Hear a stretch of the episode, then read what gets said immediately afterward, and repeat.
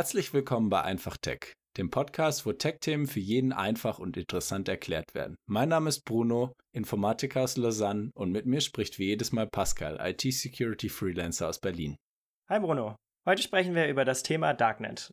Im letzten Mal haben sich viele bei uns gemeldet und haben gesagt, sie fänden es spannend, wenn wir direkt eine Episode über das Thema machen würden. Und da haben wir uns überlegt, das passt doch eigentlich heute ganz gut. Bevor wir mit der eigentlichen Episode anfangen, möchten wir euch aber erklären, was wir jetzt in den folgenden Episoden der neuen Staffel sozusagen anders machen werden.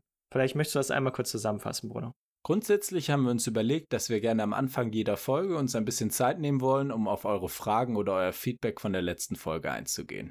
Genau, und wir werden die Gelegenheit wahrscheinlich auch nutzen, ab und zu mal andere aktuelle Sachen kurz zu erklären. Und ich denke, wir zeigen das dann heute direkt mal, wie wir uns das so vorgestellt haben.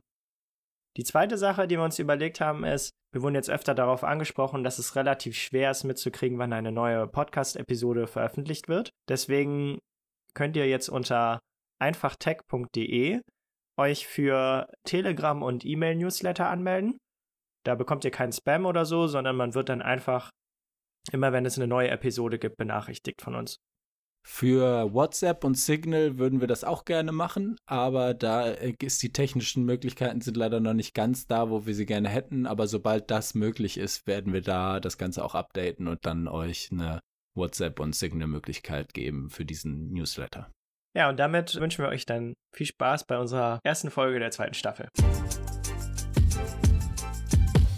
Nach unserer Messenger-Folge haben äh, mich zum Beispiel mehrere Leute gefragt, ob wir nicht auch kurz was zu anderen Messengern sagen können, die wir jetzt da nicht behandelt haben, zum Beispiel Matrix, Riot, Element.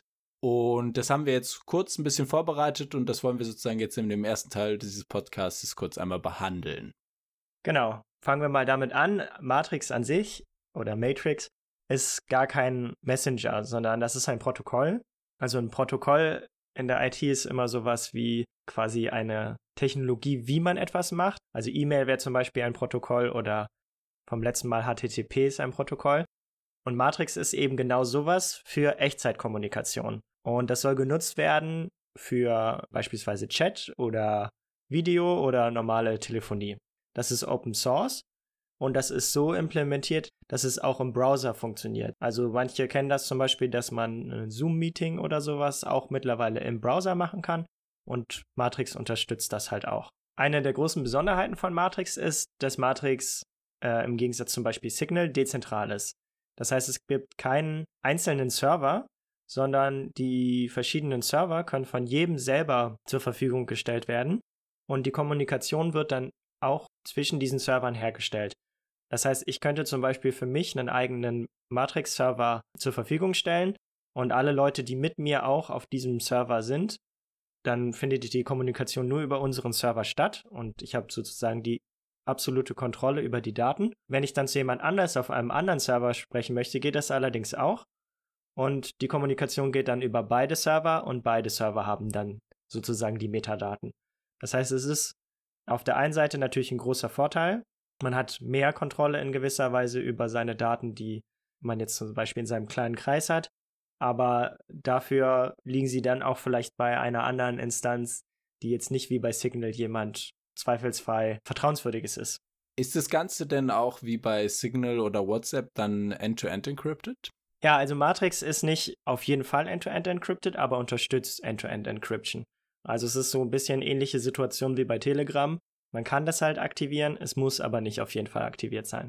Was aber zum Beispiel für Matrix spricht, ist, dass jetzt beispielsweise die deutsche Bundeswehr das benutzen möchte für ihre Kommunikation und beispielsweise in Frankreich die einzelnen Behörden auch planen, ihre Kommunikation auf Matrix umzustellen. Äh, eine große Besonderheit von Matrix ist auch, dass es über sogenannte Bridges, also Brücken, die Kommunikation mit anderen Diensten ermöglicht. Das heißt, ich kann zum Beispiel bei Matrix eine Nachricht abschicken und jemand anders könnte die bei Telegram erhalten. Das ist zurzeit alles noch ein bisschen fiddelig und jetzt nicht so unbedingt was für den ganz normalen Endanwender, aber es zeigt auf jeden Fall, welches Potenzial das Ganze hat und was man damit vielleicht für eine Architektur in der Zukunft aufbauen kann. Die Idee ist nämlich, dass man wegkommt von so einer Art Produkt wie jetzt bei WhatsApp oder Signal, was von einer Firma betrieben wird, sondern eher hin zu so einer Kommunikationsart wie bei E-Mail, Das heißt, ich würde mir quasi aussuchen, bei welchem Anbieter ich sein möchte, bekomme dann da meine Matrix-ID und kann dann mit anderen Leuten schreiben und jeder kann sozusagen das Produkt seiner Wahl benutzen und man kann trotzdem miteinander kommunizieren. Braucht man denn für das Ganze eine Telefonnummer oder funktioniert das auch ohne? Also zum Beispiel Telegram funktioniert ja auch ohne Telefonnummer. Ja, also Matrix ist so konzeptioniert, dass man so eine bestimmte ID bekommt, je nachdem, auf welchem Server man sich anmeldet. Das ist dann so ein bisschen wie, ja, wie eine E-Mail-Adresse oder so, kann man sich das vorstellen.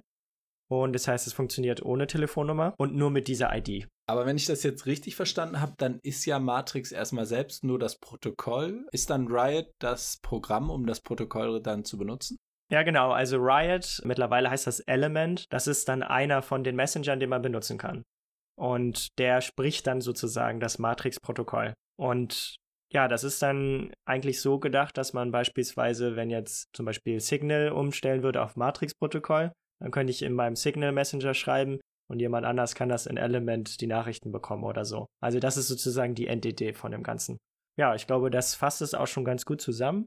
Ist auf jeden Fall eine super spannende Technologie mit super viel Potenzial und da muss man jetzt, glaube ich, einfach schauen, wie sich das die nächsten Jahre entwickelt. Der zweite Teil von unserem Intro, ähm, da soll es so ein bisschen, da möchte ich einfach kurz was vorstellen, was ich spannend finde und das soll sozusagen auch, ist auch einer der Gründe, warum wir das Konzept so ein bisschen umgestellt haben, dass wir einfach auch die Möglichkeit haben, wenn irgendwas Spannendes mal passiert und wir davon euch davon erzählen wollen, dass wir das dann jetzt hier auch so machen können. Das Thema, was ich sozusagen gerne heute einmal kurz zusammenfassen möchte, ist Starlink. Starlink ist generell die Idee, dass man in Regionen der Welt, in denen es jetzt die nicht dicht besiedelt sind und die keine gute IT-Infrastruktur haben, halt trotzdem natürlich einen Bedarf nach Internet hat. Und äh, SpaceX, die Weltraumfirma von Elon Musk, hatte halt die Idee, naja, wir können doch einfach ganz viele Satelliten in die Erdumlaufbahn schießen und die sorgen dann dafür, dass wir überall auf der Welt gleichmäßig gutes Internet haben gesagt, getan. Das haben die dann tatsächlich auch gemacht, vor ein paar Jahren angefangen. Und dieses Jahr ist das Ganze sozusagen in eine Beta-Phase gegangen, sodass man tatsächlich auch in Deutschland sich bei diesem Service sozusagen einkaufen kann. Und ich finde es einfach ganz spannend, weil es sozusagen eine ganz neue Perspektive mal gibt für ländlichere Regionen. Also selbst Starlink selbst sagt auch, dass wenn du jetzt in einer Metropole bist oder so, also jetzt in Berlin zum Beispiel, dann wird das Internet, was der lokale Anbieter zur Verfügung stellt, immer noch deutlich besser sein. Aber hier geht es vor allem um wenig bis mitteldicht besiedelte Regionen.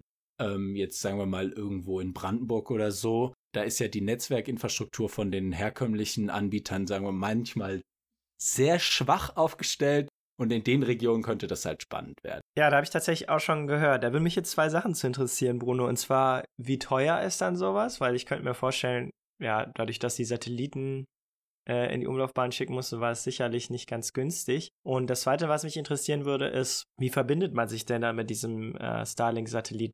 Geht das zum Beispiel vom Handy aus oder braucht man dafür dann bestimmte Geräte oder sowas? Wie funktioniert sowas? Also in Deutschland soll das Ganze jetzt ja in 2021 in so einer Art Beta-Phase getestet werden und der Preis für die Beta-Phase ist äh, monatlich äh, 99 Euro plus einen einmaligen Preis von 549 Euro, was natürlich jetzt nicht sehr billig ist, aber ich denke, hier muss man halt auch einfach beachten, dass das Ganze ja relativ neu ist und im Moment muss das Ganze natürlich ja auch irgendwie finanziert werden. Aber ich denke, jetzt sagen wir mal, das Ganze ist erfolgreich.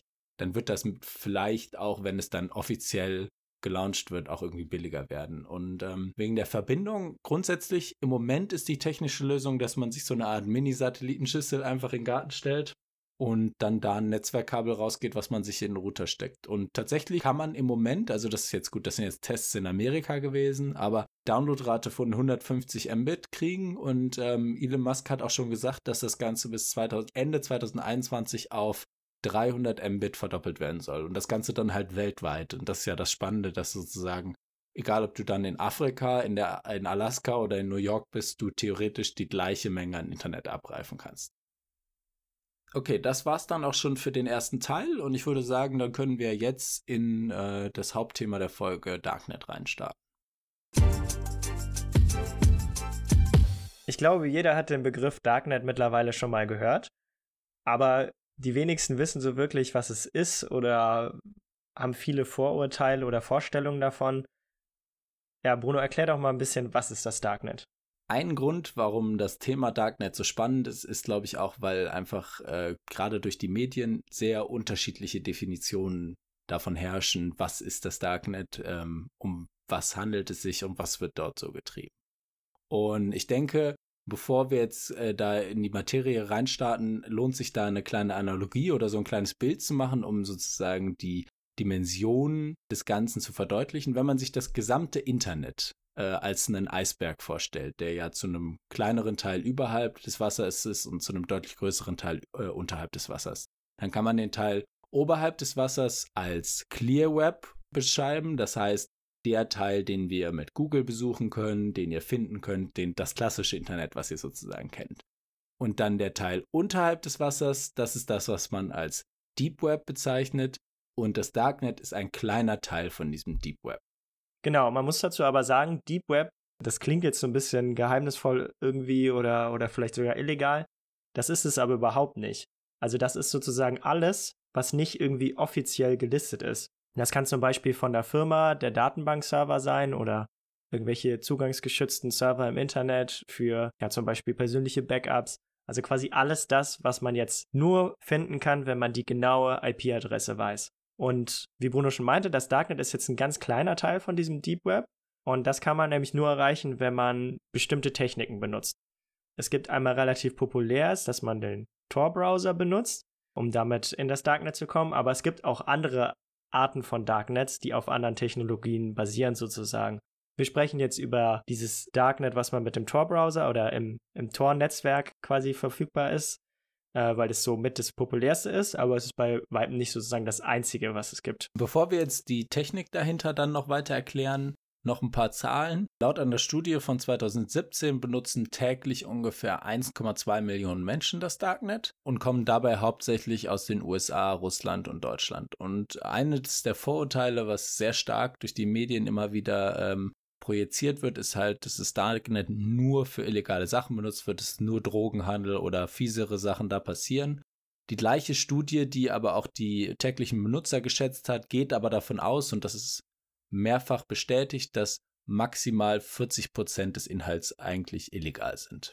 Ähm, lass uns auch vielleicht mal ein bisschen über die Technologie dahinter sprechen. Also wie wir schon gesagt haben, der Zugriff auf das Darknet geht über den Tor-Browser, sozusagen in das Tor-Netzwerk. Und wie das genau funktioniert, haben wir eigentlich in der letzten Folge schon ganz gut erklärt, denke ich. Oft wird das dann kombiniert noch mit einem VPN, um sozusagen auch die IP-Adresse vor den Tor-Entry-Nodes zu beschützen, also vor diesem ersten Server, mit dem man sich verbindet, um ins Tor-Netzwerk zu kommen. Das garantiert dann ein hohes Grad an Anonymität für den User und man kann dann sozusagen nicht nachverfolgen, wer sich da gerade anmeldet. Jetzt hast du ja eben gesagt, dass man im Deep Web, wo ja der, das Darknet ein Teil von ist, äh, Webseiten nur finden kann, wenn man deren genaue Adresse kennt. Und jetzt funktioniert in dem Fall ja Google nicht mehr. Wie kann denn jetzt sozusagen der reguläre Benutzer des Darknets das Ganze ein bisschen durchsuchen oder was finden, wenn er was Spezielles sucht? Ja, also Vielleicht erklärt man dazu noch, wie quasi die Webseiten im Darknet funktionieren. Das sind nämlich sogenannte Onion Services. Und ja, ein Onion Service hat immer eine Adresse. Äh, das ist dann irgendwie eine Zeichenfolge, .onion. Also so ähnlich wie eine normale URL, über, auf die man jetzt im normalen Internet gehen würde. Und das Besondere ist aber dieser, quasi dieser Code ist bestimmte Repräsentation von einem Schlüssel, der erzeugt wird, wenn jemand einen Server an das Darknet anschließt. Das Interessante dabei ist, dass in dem Fall nicht nur der Nutzer anonym ist, sondern auch der Serverbetreiber. Das heißt, man kann auch Server betreiben im Darknet, wo man eben nicht zurückverfolgen kann, wer die jetzt gerade zur Verfügung stellt. Und deswegen braucht man auch diese Onion-Adresse. Und wenn man die hat, kann man halt die Seite besuchen. Wenn man die nicht weiß, dann findet man die Seiten sozusagen nicht. Es gibt allerdings auch Suchmaschinen, ähnlich wie Google, allerdings kleiner und die werden dann halt sozusagen per Hand erstellt, mit denen man auch im Darknet die Onion Services durchsuchen kann. Grundsätzlich kann man die Benutzer des Darknets in zwei Gruppen unterteilen. Und zwar einmal die erste Gruppe, das sind eigentlich, das ist die deutlich größere Gruppe und das ist eigentlich Menschen, die dem Bedarf nach dem Schutz ihrer Kommunikation oder einfach einen besonderen Bedarf nach dem Zugriff auf äh, Daten haben. Also das sind Menschen, die äh, Journalisten sind, das sind Whistleblower, ich meine zum Beispiel Edward Snowden, aber das sind durchaus, können durchaus auch Menschen sein, die einfach in Diktaturen leben oder in Ländern, wo bestimmte Inhalte verboten sind und die dann auf eine der beliebtesten Seiten im Tor-Netzwerk, nämlich Facebook, zugreifen wollen. Also Facebook hat seine eigene Variante, also hat eine Variante äh, in, im Tor-Netzwerk und auch zum Beispiel die New York Times oder andere größere Institutionen, die man so kennen, haben auch ihre Website im Tor-Netzwerk drin. Und äh, da gab es dann auch eine Studie, dass eigentlich nur eins bis drei Prozent der Menschen im echten Darknet in dem Sinne surfen ähm, und auf die, das heißt im Netzwerk, in diesem Onion-Netzwerk drin. Also mit echtem Darknet meinst du sozusagen Seiten, die nur exklusiv im Darknet verfügbar sind? Weil so Seiten wie New York Times, die gibt es jetzt ja sowohl außerhalb als auch innerhalb, richtig? Ja, genau, das meinte ich. Also das sind dann sozusagen Seiten, die auch nicht direkt von jedem gefunden werden wollen, sage ich mal. Und die zweite Gruppe, das ist dann die deutlich kleinere Gruppe, aber natürlich äh, gibt es die auch, sind halt Menschen, die sozusagen vorhaben, illegal was zu verkaufen, kaufen oder irgendwie in anderer Weise illegal tätig zu werden und die nutzen natürlich auch die Anonymität, die das Ganze ihnen bietet. Grundsätzlich kann man sagen, dass da, wenn da irgendwas bezahlt werden soll, eigentlich Kryptowährungen der Klassiker sind und da unter den Kryptowährungen wahrscheinlich Bitcoin die am meisten verwendetste ist. Ja, vielleicht da dann auch nochmal so als kurze Erklärung, warum benutzen die Leute Kryptowährungen? Weil die eben auch zumindest pseudo-anonym sind. Das heißt, man bewegt sich auf den, äh, also quasi im Tor-Netzwerk anonym, die Server sind anonym und die Währung ist auch noch weitestgehend anonym und darüber hat man halt, ja, sozusagen keinen direkten Kontaktpunkt zwischen den Käufern und Käufern. Und wie man sich vorstellen kann, äh, gibt es dann alle möglichen Arten von Inhalten. Hauptsächlich würde ich sagen, sind das wahrscheinlich Drogen, auch Waffen, diese ganz krassen Sachen, die man manchmal so hört, von wegen so Auftragsmörder und so, muss man sagen, sowas gibt es eigentlich auch im Darknet nicht. Das sind viel Gerüchte und auch wenn es da manche Seiten gibt, ist viel davon einfach fake und mehr so dafür da, sozusagen den leichtgläubigen Nutzer zu täuschen. Die Frage ist jetzt, Pascal, ist das Ganze denn irgendwie illegal, dann im Darknet sich zu bewegen?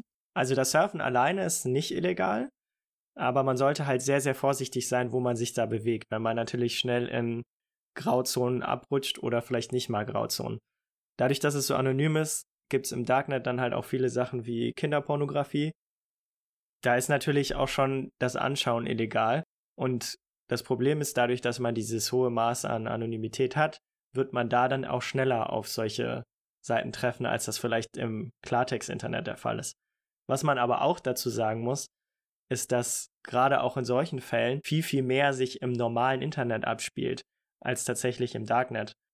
Der Hauptteil von, ich sag mal, den jetzt Sachen, die sich nur im Darknet befinden, ist wirklich, ja, halt der anonyme Handel mit Drogen, Waffen oder irgendwelchen anderen Sachen, die man sonst legal in seinem Land nicht bekommen kann, wie Medikamenten oder so.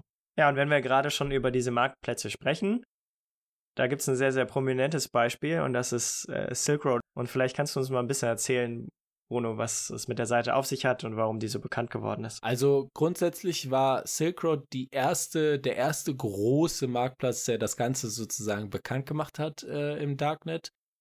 Der wurde betrieben von 2011 bis 2013 und hat einen geschätzten Umsatz von 1,2 Milliarden Dollar in der Zeit gemacht. Also eine gigantische Menge an Geld. Und ähm, das Ganze ist dann 2013 zu einem Ende gekommen, als das FBI äh, das Kernteam äh, verhaftet hat und vor Gericht gestellt hat. Und ein meiner Meinung nach sehr brisanter ähm, Fact zu diesem ganzen Sache ist halt, dass der Gründer von Silk Road, der ist halt was äh, verklagt worden und der hat eine Strafe gekriegt, die in Amerika krasser ist als die von äh, El Chapo, was dieser mexikanische Drogenboss ist. Das heißt, die Amerikaner haben da auf jeden Fall knallhart durchgegriffen. Ja, also man kann sich Silk Road ein bisschen vorstellen wie den Amazon Marketplace vielleicht. Also man hat viele Anbieter, die Anbieter werden alle zentral über, wurden über Silk Road zentral angeboten. Und ja, die Leute haben Bewertungen verteilen können. Man hat quasi eine genaue Angabe, wie gut die Reputation von den einzelnen Verkäufern ist.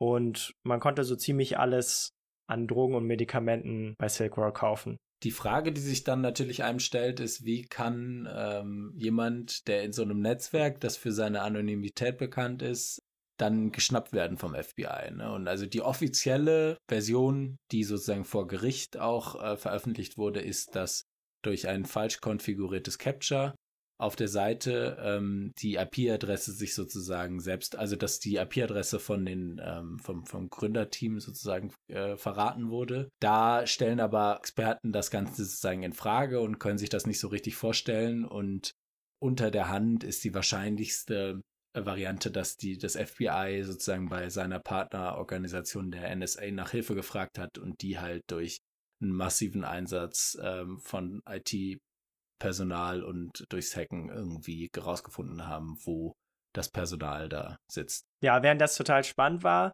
wurden bei Silk Road sozusagen nur die Gründer der Plattform verhaftet und es hatte nicht so großen Impact. Aber 2016 wurde der ähm, sehr, sehr bekannte europäische Darknet Marketplace Hansa runtergenommen und vielleicht kannst du dazu noch ein bisschen was erzählen, Bruno.